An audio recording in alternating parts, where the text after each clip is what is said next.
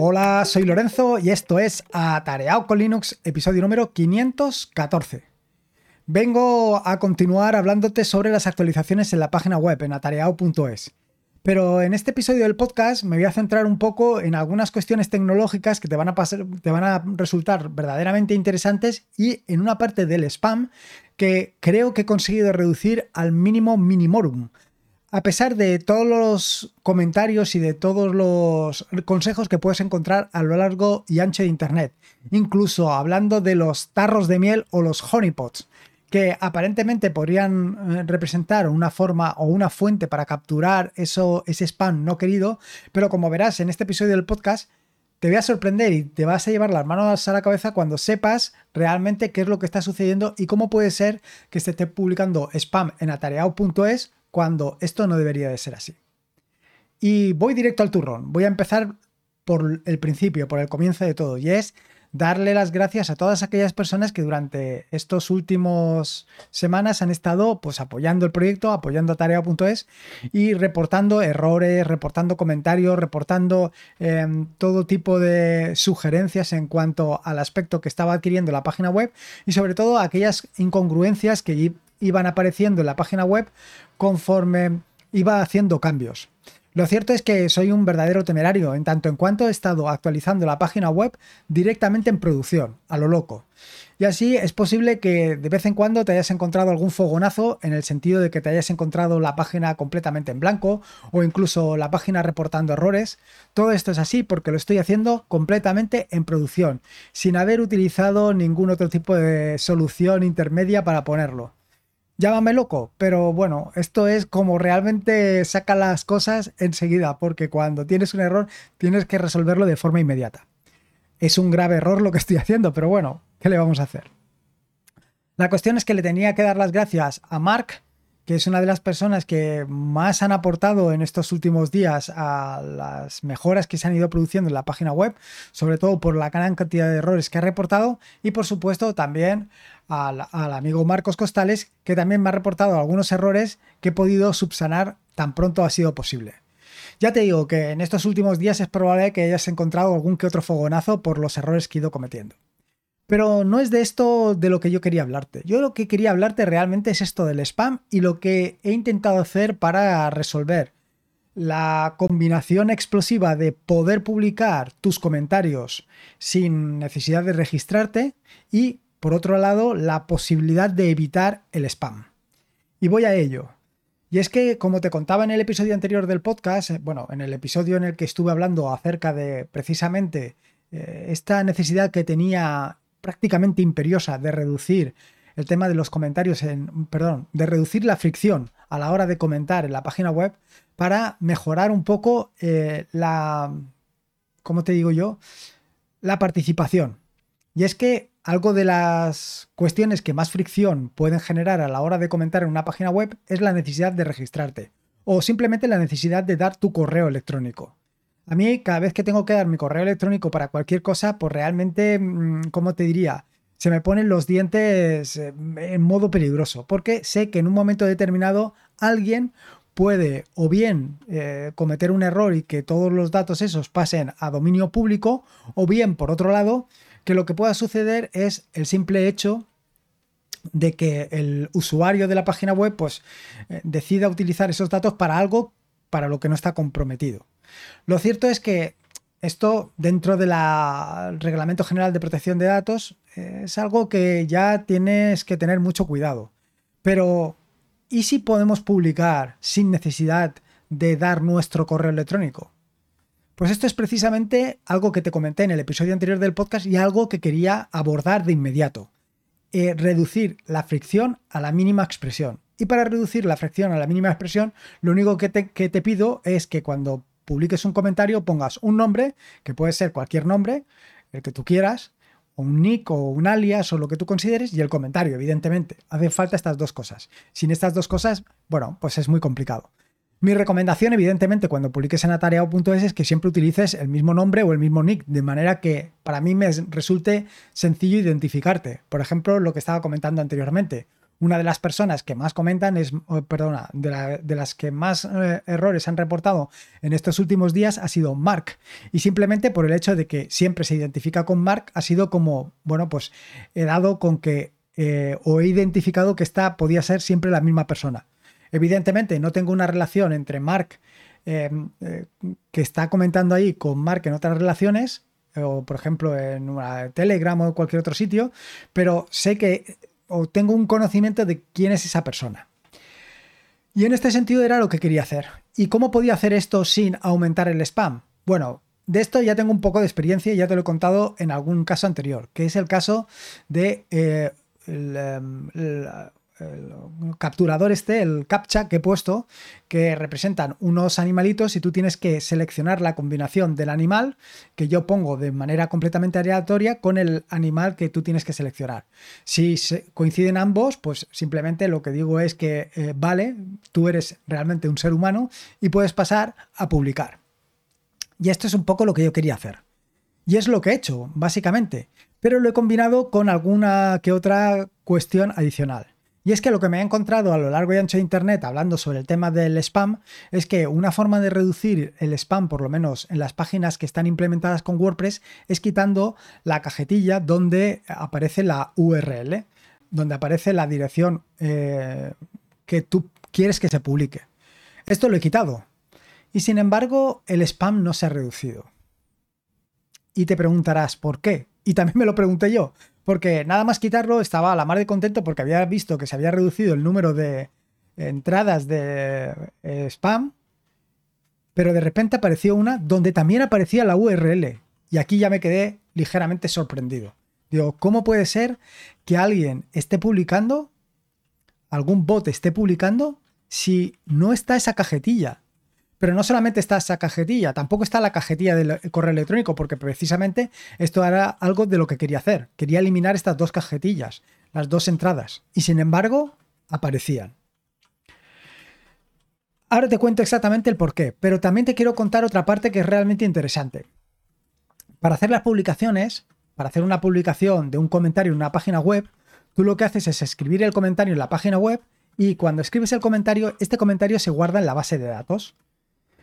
Eh, ¿Qué es lo que sucede? Pues que en general lo que sucede es que cuando tú guardas ese comentario en la base de datos es necesario refrescar la página web, es decir, volver a cargar otra vez la página para que se muestre el comentario. Esto lo había resuelto más o menos utilizando lo que se llaman llamadas Ajax. Pero en esta nueva versión lo que he hecho ha sido utilizar directamente una REST API. Lo que hago es directamente hago una trampa del copón, pero bueno, esto es lo que hacen muchas otras páginas.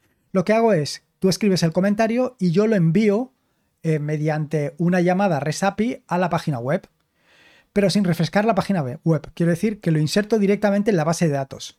Si al insertar en la base de datos me da un OK, lo que hago es mediante JavaScript lo reflejo directamente en la página, pero sin hacer una recarga. Con lo cual, esto es fantástico porque a ti te da la impresión que eh, se ha publicado inmediatamente con la ventaja de que no tienes que recargar la página web, con lo cual el resultado es increíble, el resultado es muy efectivo y además es em, muy llamativo. A, mí realmente me ha impactado muchísimo y el resultado está muy logrado. También es cierto que en alguna ocasión me está dando algún error y todavía no he capturado exactamente cuál es el problema. Pero bueno, si tú haces algún comentario y te da el error, pues simplemente me lo comentas y vamos a ver eh, cuál podría ser el problema. Así que fíjate la solución que he conseguido y el em, resultado tan interesante. Fíjate, al final, en lugar de tener que recargar la página web mediante una llamada REST API, la actualizo utilizando JavaScript. Brutal, ¿no? Claro, que todo esto combinado con lo del spam dirás, ay, pues aquí hay algo que no cuadra. ¿Cómo puede ser que tú solamente estés insertando en la base de datos el nombre y el comentario y sin embargo lo que está sucediendo es que además del nombre y el comentario se está insertando el correo electrónico y eh, la URL que quieren que aparezca?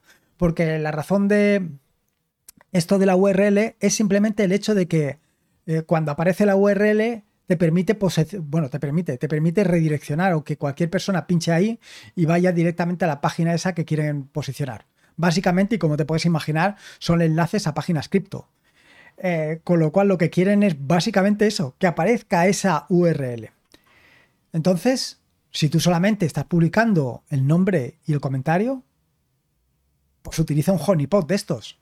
¿No sabes lo que es un honeypot? Bueno, el honeypot o el tarro de miel es simplemente eh, trampas que tú pones. Es decir, que en lugar de poner tú directamente el nombre que tiene que aparecer y el correo electrónico, etcétera, etcétera, tú lo que vas a, a poner son unos campos falsos que el bot va a rellenar. Entonces tú comparando esos campos falsos con los campos reales, pues lo que haces es resolver el problema. Pero, ¿y si te digo que no es eso lo que está haciendo el bot?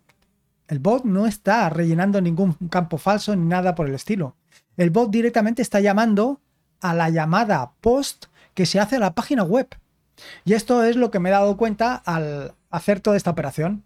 Claro, yo decía, uy, ¿cómo puede ser que haya quitado estos campos y sin embargo se sigan rellenando?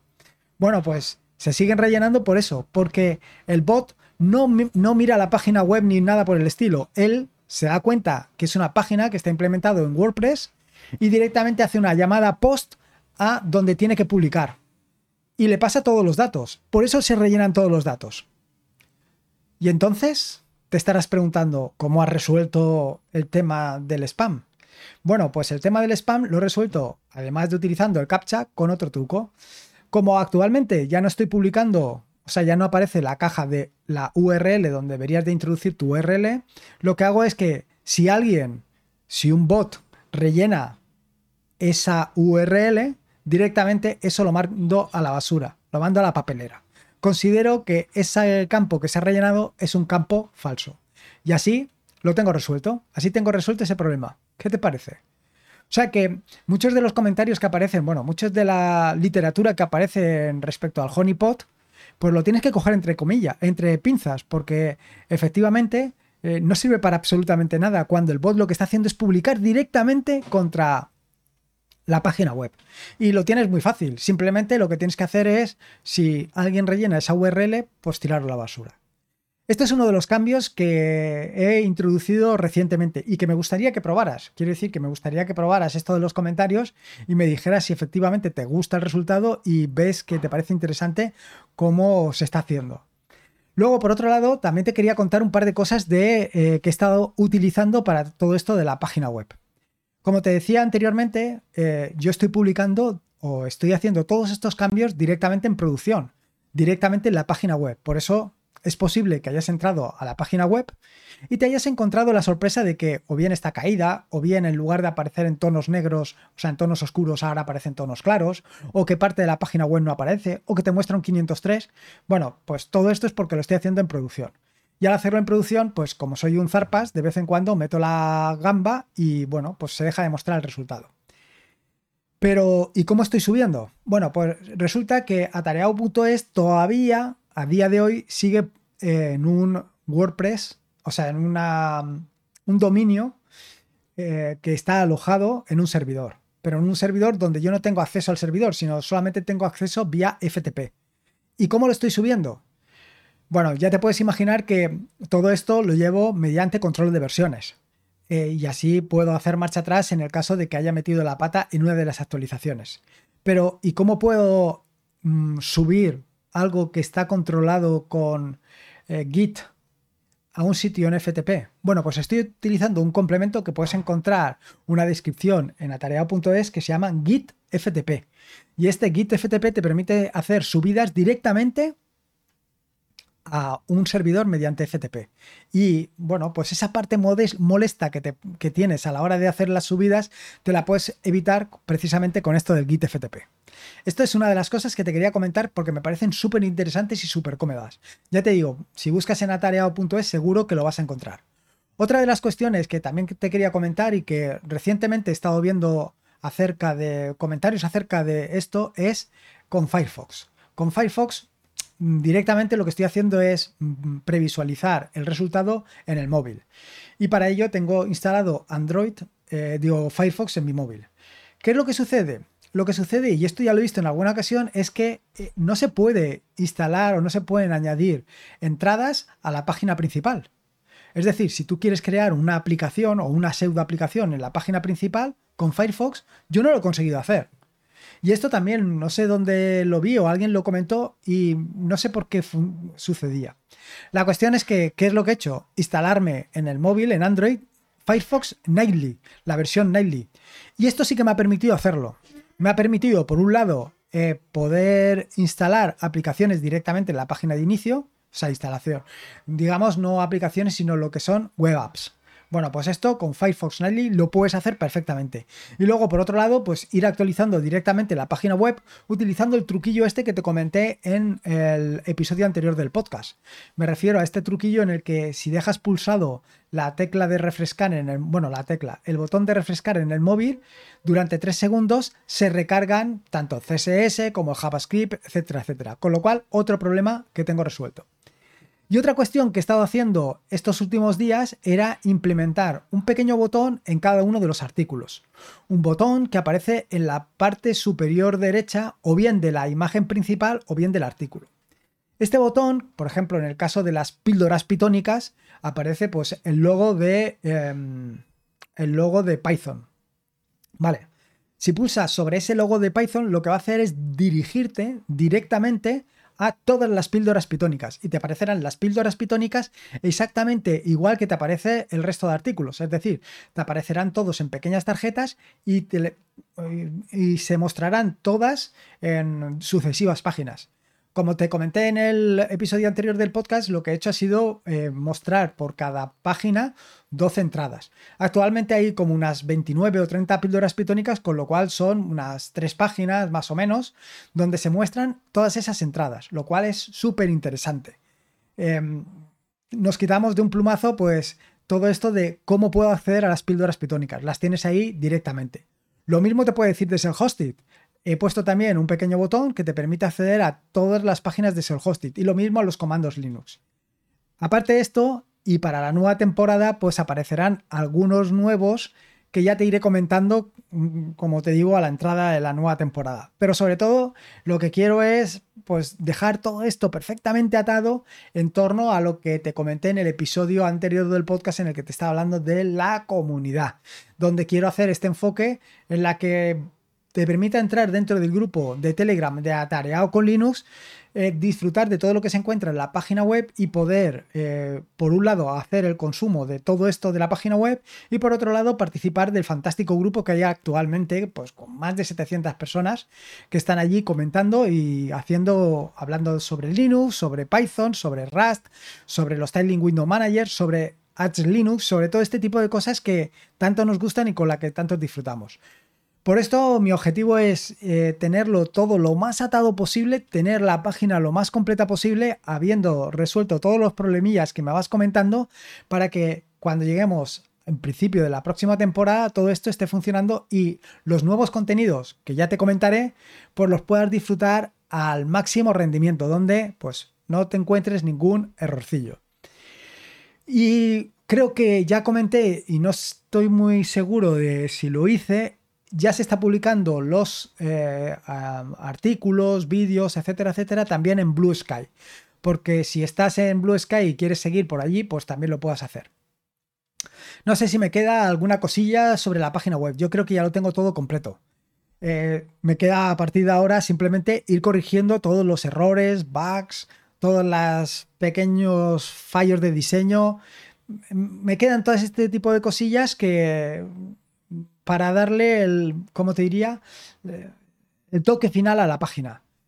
Eh, si estás interesado en conocer un poco la tecnología que estoy utilizando para todo esto, si quieres saber cómo estoy desarrollando todo esto, si cómo estoy haciendo, cómo estoy preparando las hojas de diseño utilizando SAS, eh, cómo estoy diseñando o cómo estoy generando todos los códigos utilizando PHP, pues simplemente me lo dices y en algún vídeo pues se lo dedicaré para que veas exactamente cuál es mi modo de desarrollo. Por supuesto, decirte que todo esto lo estoy implementando con Vim, tanto para la parte de PHP como la parte de JavaScript. Y nada más. Esto es un poco todo lo que te quería contar.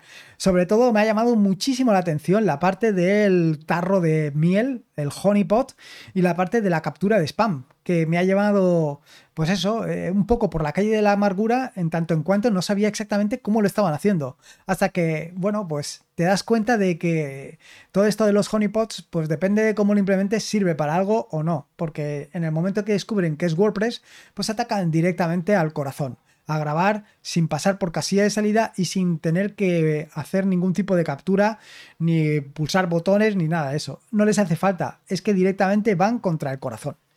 Y nada más, espero que te haya gustado este nuevo episodio del podcast y espero que lo hayas disfrutado tanto como lo he disfrutado yo. Eh, recordarte que si puedes una valoración en Evox, en Apple Podcasts, en Spotify, pues para dar a conocer este proyecto y para que llegue a mucha más gente y que lo puedas disfrutar tanto como lo disfruto yo. Eh, recordarte que este es un podcast de la red de podcasts de sospechosos habituales donde puedes encontrar fantásticos y maravillosos podcasts. Te recomiendo un podcast que últimamente estoy escuchando con mucho, ¿cómo te diría?